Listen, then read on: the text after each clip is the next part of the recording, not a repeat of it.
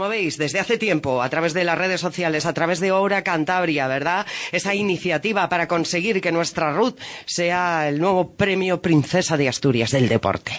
Sí, más o menos coincidió. Yo reuní el equipo después del tema de Londres, después de que fuese la primera persona que ganaba el, eh, tres pruebas de la Liga Diamante eh, y, nosotros no solemos, o sea, no solemos, no, no editorializamos, no tomamos partido en Ahora Cantabria.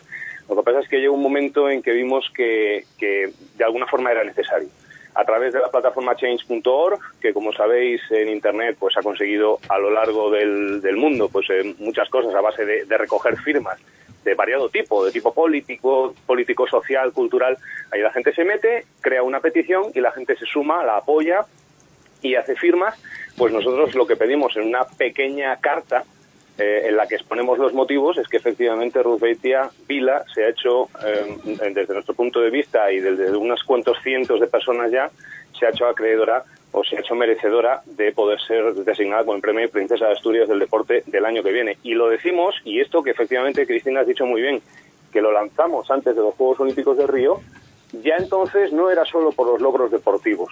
Eh, yo creo que no hay periodista en Santander, y lo sabéis y lo habéis estado diciendo, eh, lo sabéis igual que yo, que eh, Ruth tiene un carácter muy, muy, muy especial.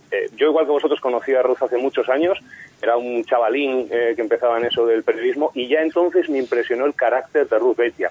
Eso es un ejemplo para los chavales. Eso es un ejemplo para los niños. Eso debería ser siempre el deporte.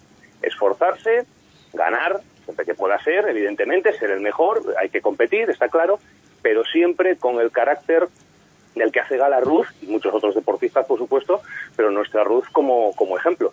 Y todo eso está en la exposición de motivos a la que cualquiera se puede unir y la que eh, pues podrá ser entregada en el futuro a, los organismos responsables para intentar empujar lo que estáis diciendo, ¿no? A que, a que Ruth sea premio Princesa de Asturias el año que viene. Eh, solo, solo hay que ver, eh, hablando de esos valores, Fran, Cristina, eh, en esa final de los Juegos Olímpicos de salto de altura, la italiana, por poner un ejemplo, acababa de ser eliminada, un fracaso en teoría para ella porque no había logrado las expectativas, y creo que fue la primera en ir a abrazar como una loca Ruth Bader cuando consiguió el oro. La americana, que era la gran rival, la que en ese último salto ya garantizamos el oro, también fue a felicitar y abrazar, a aplaudirla. Es que el compañerismo y cómo quieren a Ruth Bader, no solo en España, sino el resto de atletas, entre comillas, rivales en los certámenes, es espectacular. Hay veces que lo has medio comentado tú antes, Jaime, eh, con el ejemplo de, algún fútbol. No voy a poner el fútbol, por supuesto, porque no es todo el fútbol el que lo hace así.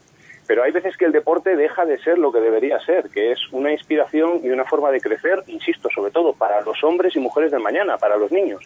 Y hay veces que deja de ser eso.